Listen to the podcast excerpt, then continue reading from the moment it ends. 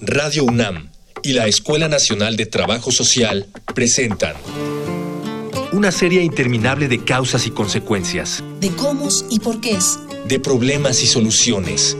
Eso es la vida. Vida cotidiana. Sociedad en movimiento.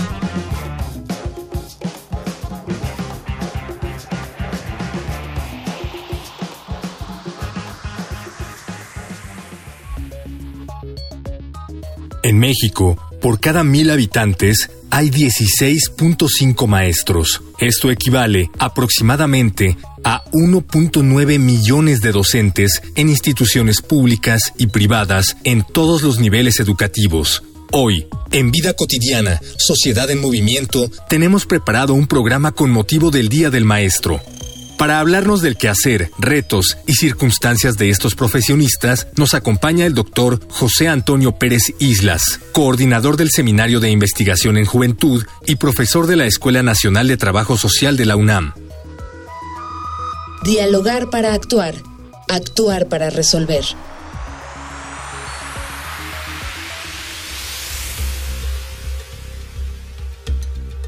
Muy buenas tardes, qué bueno que está con nosotros. Es Vida Cotidiana, Sociedad en Movimiento. Hoy le tenemos un súper programa. Mi nombre es Gloria Tocunaga y me acompaña en el micrófono. Hola, ¿qué tal? Buenas tardes a todas, a todos. Soy Ángeles Casillas. Efectivamente, a propósito justamente del 15 de mayo, que en nuestro país se celebra el Día del Maestro, hemos preparado un programa muy interesante. Tiene que ver con qué aspectos hacen hoy por hoy el tipo de relación que se da entre el alumnado y los profesores. ¿Qué nos falta? ¿Qué retos? ¿Qué habría que cambiar o modificar. Antes queremos compartir con todos ustedes nuestros diferentes medios de comunicación y agradecerles por supuesto sus mensajes. Escuchemos. Facebook, Escuela Nacional de Trabajo Social, ENTS, UNAM. Twitter, arroba comunica, ENTS. Instagram, comunicación, ENTS.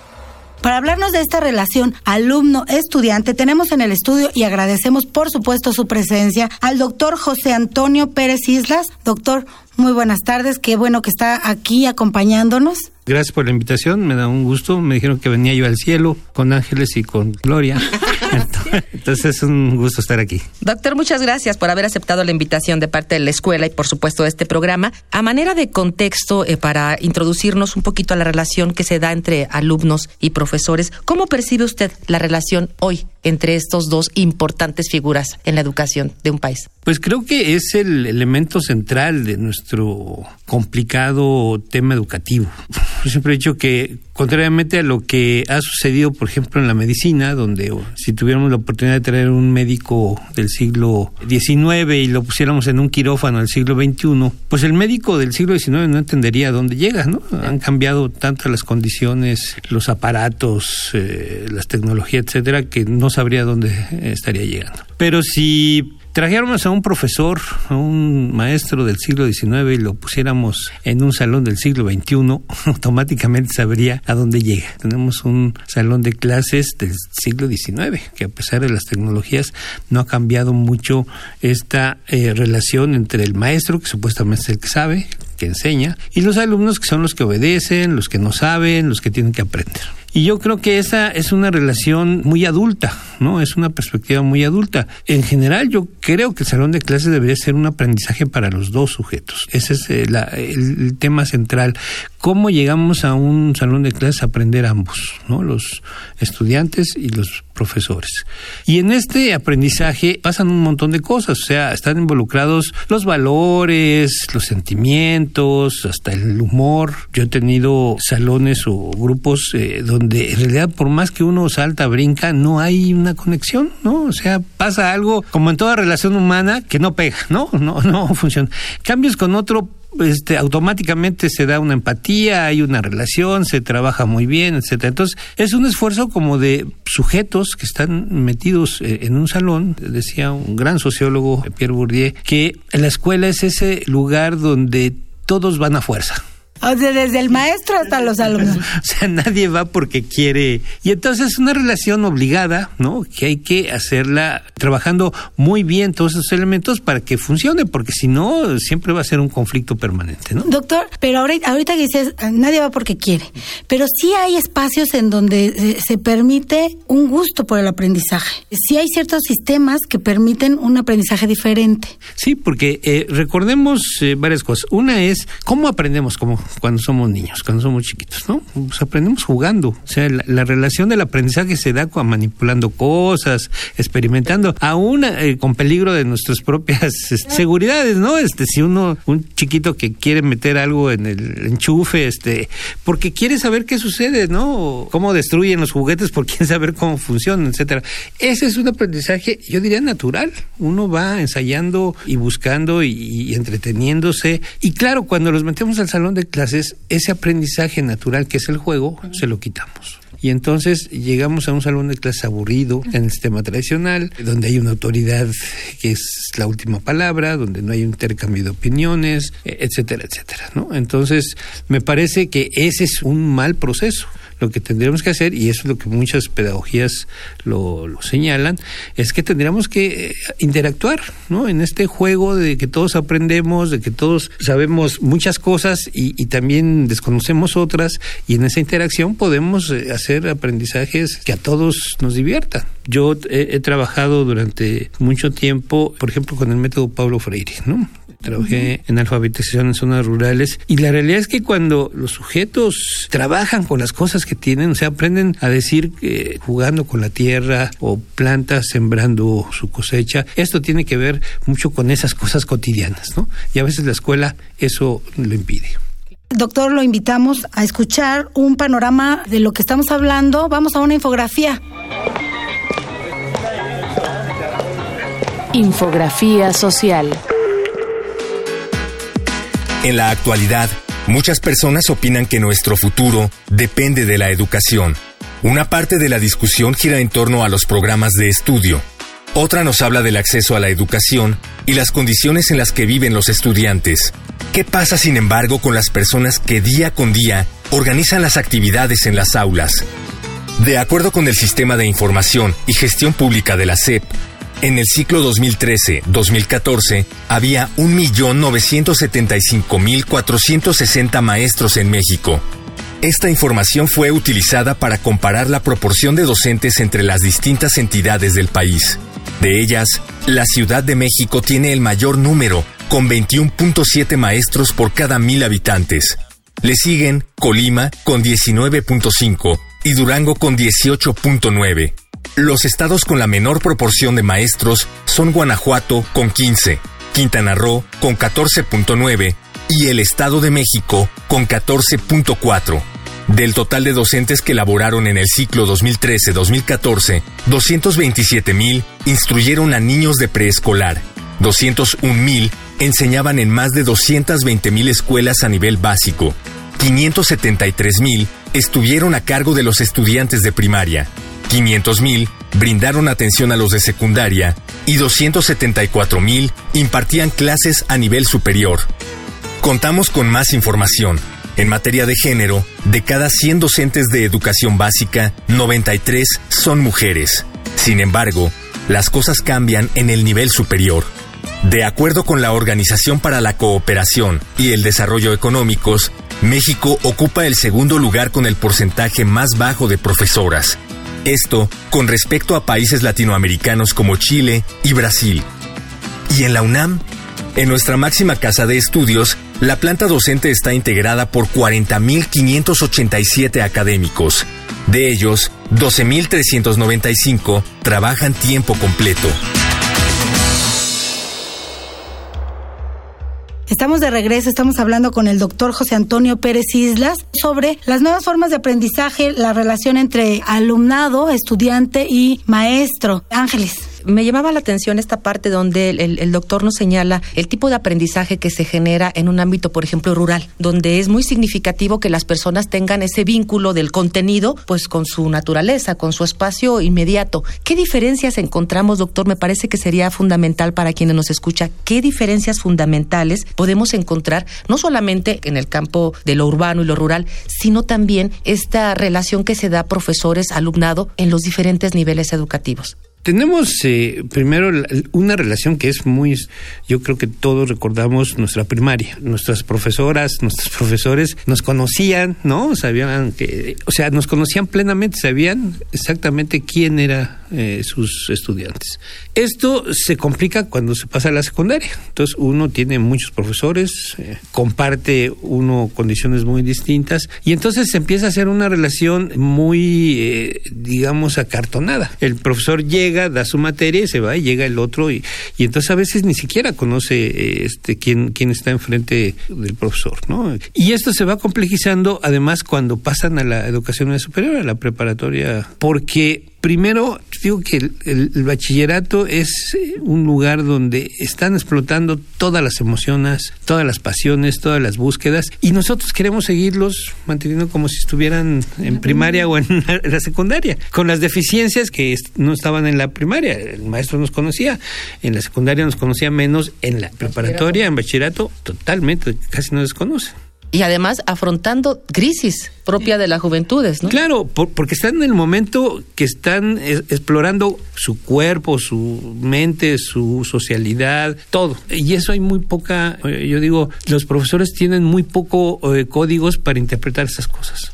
Doctor, ¿ha habido investigaciones, estudios que ustedes han realizado para identificar estos vínculos o no, esta confianza o no que se establece o estos, a lo mejor, herramientas que el, profesor tiene o no para apoyar en estas crisis eh, de los jóvenes? Sí, eh, nosotros de hecho hicimos un diplomado a profesores de educación superior y el objetivo era, se los decía yo medio en broma, medio en serio, que ustedes conocieran a los monstruos que tienen enfrente. Esos monstruos que piensan, que sienten, que razonan, que saben quizá en algún momento más cosas que nosotros. No olvidemos con estas cosas de las tecnologías. Nos llevan de calle. Entonces, ¿por qué no ponernos precisamente unos ciertos eh, lecturas de esos códigos para entender qué está sucediendo de aquel lado? Y entonces una de las cosas que les decíamos es, a ver, eh, ¿saben lo que es un Facebook? No, pues no. Bueno, van a abrir un Facebook y lo van a abrir para su salón de clases, ¿no? Les enseñamos cómo usarlo.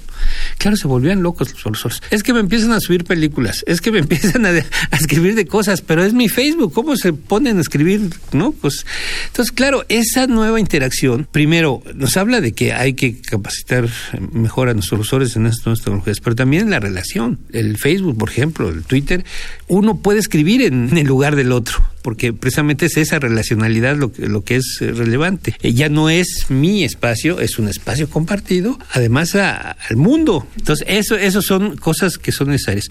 Pero lo, lo más relevante creo que sería pensar en un proceso de enseñanza-aprendizaje eh, distinto, ¿no? Este, con una serie de elementos donde los jóvenes tienen posibilidades de decirle a uno muchas más cosas de las que uno sabe. ¿No? Y entonces, ¿por qué no compartimos y hacemos que las cosas sean también mucho más divertidas? Sí, esta relación del maestro que se para y sabe todo y solo esa bancaria que hablaba ah, en algún momento Freire, tiene que cambiar en algún momento de, de los espacios. Claro, entiendo yo no todas las materias, no todo, pero sí hay que dar un espacio en donde ellos viertan conocimiento también para compartir con los maestros y para compartir con sus mismos compañeros. Un grato recuerdo eh, de, de los casos profesores de la prepa que uno recuerda, un médico que da, nos daba anatomía en la preparatoria.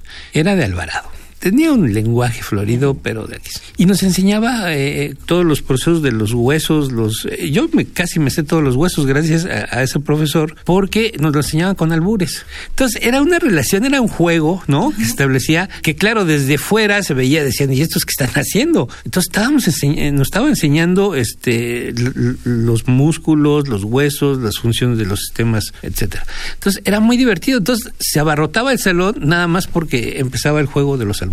¿No? Y le entraban las compañeras y nosotros. Y entonces, en ese sentido, este, yo todavía lo recuerdo, ¿no? Fue muy significativo. Nosotros cuando hemos hecho entrevistas a los alumnos, ¿no? Que les decimos, por ejemplo, hemos hecho historias de vida de, de estudiantes y decimos, a ver, cuéntanos la familia. Y las historias son complejas, diversas.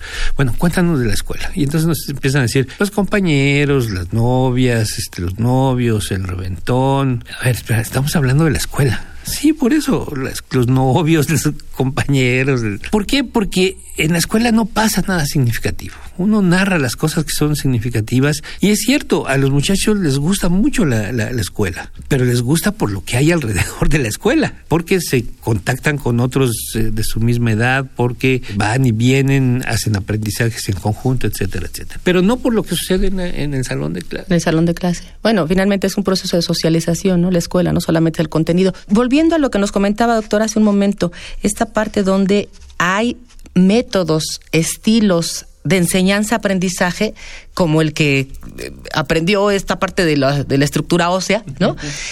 Sí, ese es el estilo, ese es el método que yo como docente invento, me genero, motivado por lo que sea. Y por la personalidad. Y por la personalidad, exacto, y se, permite.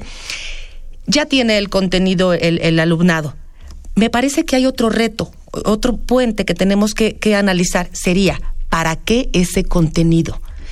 ¿Qué saber eh, no sé, pensando como un saber socialmente productivo, ¿para qué me sirve? Que es mucha de la, de la, de la, de la crisis que también se genera en los jóvenes. Y todo esto, ¿para qué y cuándo? ¿Dónde? ¿Cómo? Sí, yo, yo creo que eso es particularmente relevante. O sea, eh, sobre todo la escuela es una puerta, es una entrada a la socialidad de los muchachos y de las muchachas. Esto implica que se abren a nuevas experiencias. Entonces, eh, esas nuevas experiencias, qué bueno que se hagan dentro de la escuela, ¿no? el tener novio, aún el beber alcohol, etcétera. ¿Por qué? Porque hay sistemas que pueden contenerlos. Sí. Entonces, y eso es un elemento central en la escuela. La escuela eh, fue construida para contribuir a la realización de vida. Y lo cierto es que muchas veces ahora la escuela, la vida le ha pasado de lado, ¿no? Y pocas veces tiene contacto eh, con, esa vida cotidiana de los jóvenes. Yo creo que tendríamos que pensar eso, ¿no? Este, yo, siempre he subrayado, hemos hecho dos grandes reformas educativas, ¿no? La 92-93, donde se hizo la escuela secundaria obligatoria, la de 2012, cuando se hizo obligatoria eh, la preparatoria, ¿no? La educación media superior. En ninguna de esas reformas alguien se le ocurrió preguntarle a los muchachos y a las muchachas qué escuela querían. Y cuando lo he planteado me dicen, ah, pero ¿cómo les vamos a preguntar a ellos? Pues es que ellos son la escuela, ¿no? La escuela tiene sentido precisamente por los estudiantes, por las estudiantes, ¿no? Eh, o sea, una escuela donde no hay estudiantes, y puros profesores, pues... Es, es, biblioteca, es cualquier otra cosa. Es sindicato. Ah, exacto. Pero es otra cosa. Doctor, lo invitamos, vamos a todos a escuchar eh, nuestras voces en movimiento. Voces. Voces en movimiento.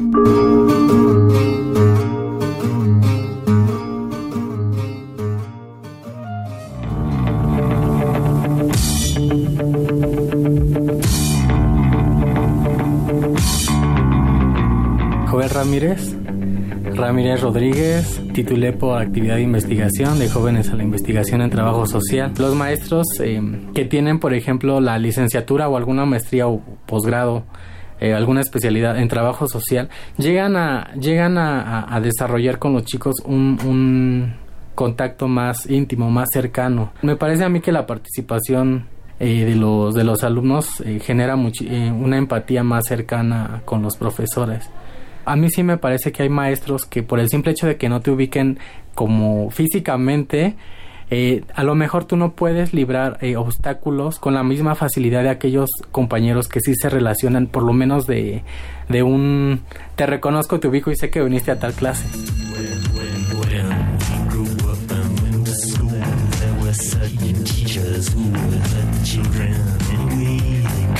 Me llamo Diego Emiliano García Saldaña. Estudio en iniciación universitaria en segundo de secundaria. Aunque el profesor sea aburrido o, no le ponga o no se comunica mucho con el alumno, pues mientras tú te a ti te interese la clase, podría ayudarte en tu desarrollo académico.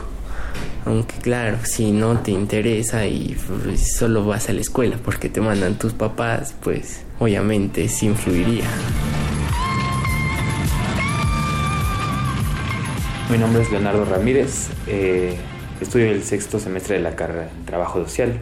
Siempre había escuchado esa frase de que muchos profesores te, cautivan con lo que hacen y te motivan a seguir adelante. Se rompe como esta estructura de docente y alumno, sino te ven más como en una, pues en una idea de igualdad, en un espacio de colectividad.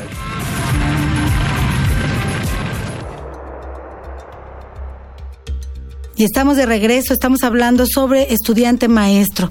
¿Qué, retos tenemos? ¿Cómo lo tenemos? Maestro y herramientas, porque decía Ángeles hace rato, también tiene que ver con la personalidad de cada maestro y a veces decimos, no, pues me encanta la clase del maestro Jorge, me encanta la clase del maestra, la maestra Juana. pero es por personalizar, herramientas, eh, ¿qué, qué, retos tenemos como academia?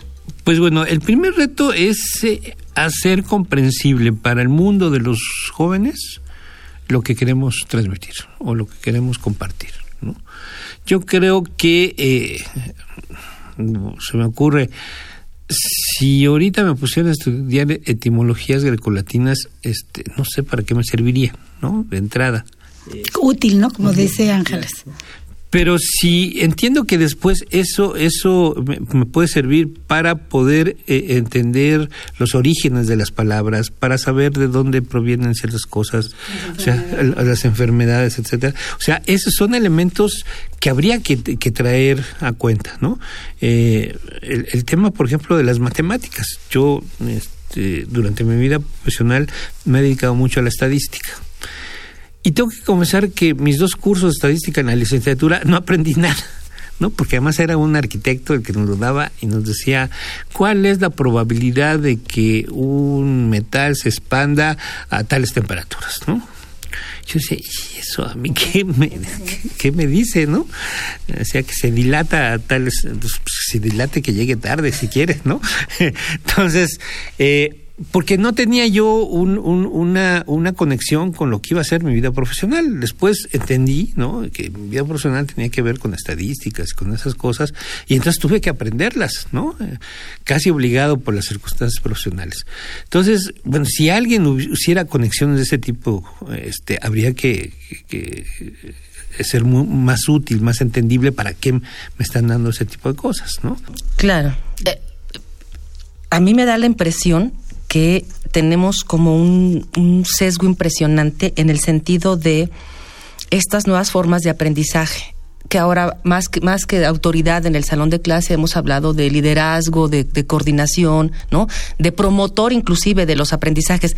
Yo tengo la idea que esta, esta preparación, capacitación que, que se brinda a los docentes para hacerlo y hacerlo mejor en las aulas, no es de ahorita, tendrá como unas cuatro décadas ¿sí? Mal no recuerdo, estas nuevas formas, ¿no? De, abordar el aprendizaje, la evaluación, los estilos, los exámenes, todo esto.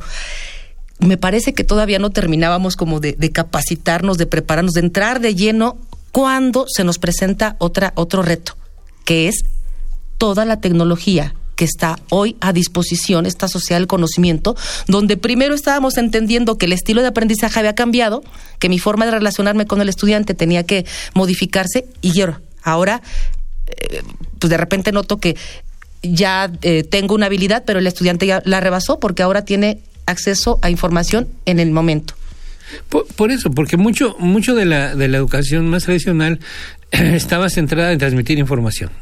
Hoy sabemos que con tres clics encontramos este cuándo se inventó no sé qué, cómo se arregla esto, todo, ¿no? Sí, además hay que ya tener como, como claro que los alumnos van a utilizar esas herramientas, porque antes era como, si lo ve, buscan en Google no se vale, no, o sea, ya búsquenlo ahí y entonces más bien hay que buscarle la utilidad del conocimiento y las opiniones y a dónde va para que nos sirva, que las herramientas tecnológicas son nuestras amistades, son parte de la educación que ahora tenemos que tomar, no son nuestro enemigo.